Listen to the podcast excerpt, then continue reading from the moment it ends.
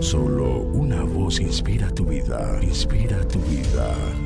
Una voz de los cielos, con el pastor Juan Carlos Mayorga. Bienvenidos.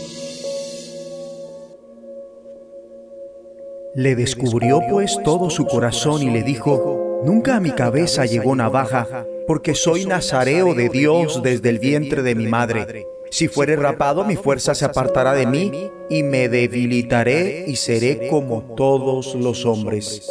Viendo Dalila que él le había descubierto todo su corazón, envió a llamar a los principales de los filisteos diciendo, Venid esta vez porque él me ha descubierto todo su corazón. Y los principales de los filisteos vinieron a ella trayendo en su mano el dinero. Y ella hizo que él se durmiese sobre sus rodillas y llamó a un hombre quien le rapó las siete guedejas de su cabeza y ella comenzó a afligirlo, pues su fuerza se apartó de él. Y le dijo, Sansón, los filisteos sobre ti. Y luego que despertó él de su sueño, se dijo, esta vez saldré como las otras y me escaparé. Pero él no sabía que Jehová ya se había apartado de él. Mas los filisteos le echaron mano y le sacaron los ojos y le llevaron a Gaza y le ataron con cadenas para que moliese en la cárcel.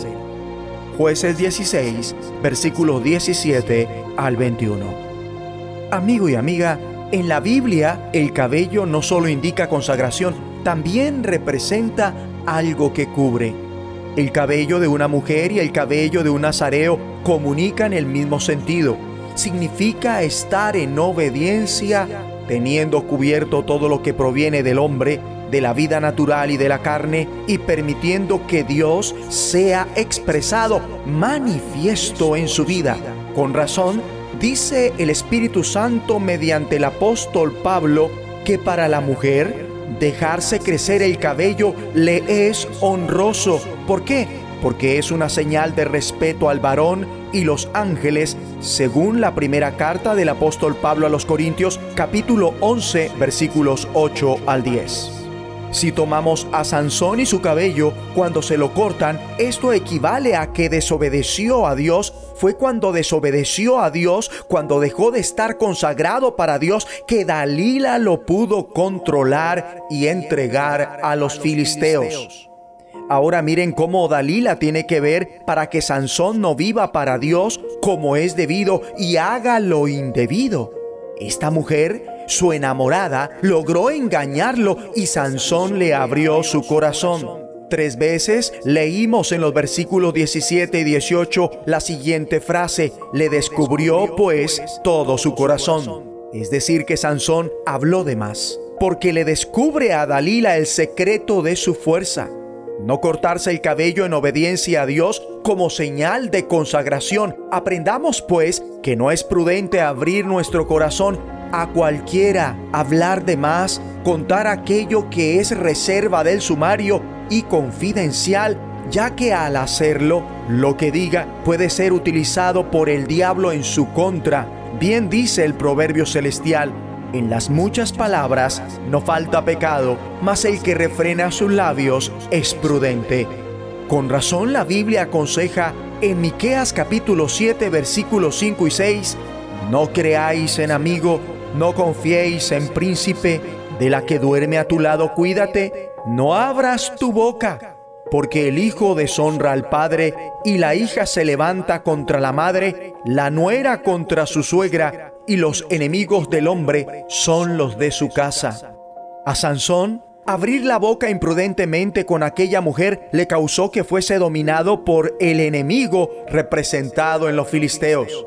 Y aunque no lo vemos literalmente en la porción bíblica, intrínsecamente es Satanás y sus demonios quien está tras todo esto. Estaba acechando a Sansón hace mucho tiempo para robarle su consagración a Dios mediante engaños y así poder destruirlo y así poder bloquear en él el propósito de Dios. El diablo logra esto mediante Dalila y los filisteos que le dieron lugar. O sea que una persona un enamorado, una novia, el cónyuge, compañera sentimental, una amiga, un político, el hijo, la hija, la nuera, el mejor amigo, si le dan lugar, pueden llegar a ser los instrumentos del diablo para acabar con la vida de una persona consagrada a Dios. como Judas, el amigo íntimo del Señor, sirvió a los propósitos del diablo contra Jesús. Cuidado, ¿con quién andas?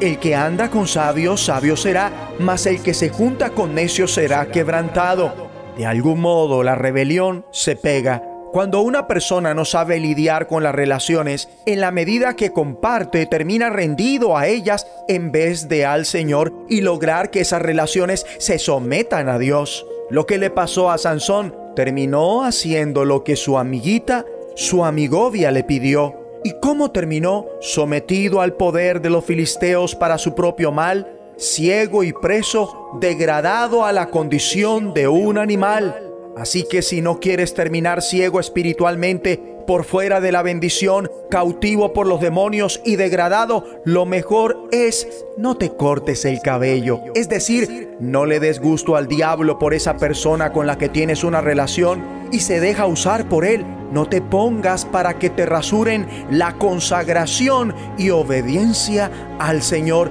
y cuídate porque el diablo está acechándote mediante las personas que le dieron lugar y con las que te relaciones. Esto dice una voz de los cielos. Velad y orad para que no entréis en tentación. El espíritu a la verdad está dispuesto, pero la carne es débil. Sed sobrios y velad, porque vuestro adversario el diablo como león rugiente anda alrededor buscando a quien devorar. Ora conmigo. Dios Padre, gracias por el privilegio de ser consagrado para ti en Cristo. Ayúdame a ser prudente en las relaciones y estar alerta en oración para que el diablo no devore la consagración y obediencia que esperas de mí. En el nombre de Jesucristo, quien te obedeció hasta el extremo de morir en la cruz. Amén. De los cielos, escúchanos, será de bendición para tu vida. bendición para tu vida.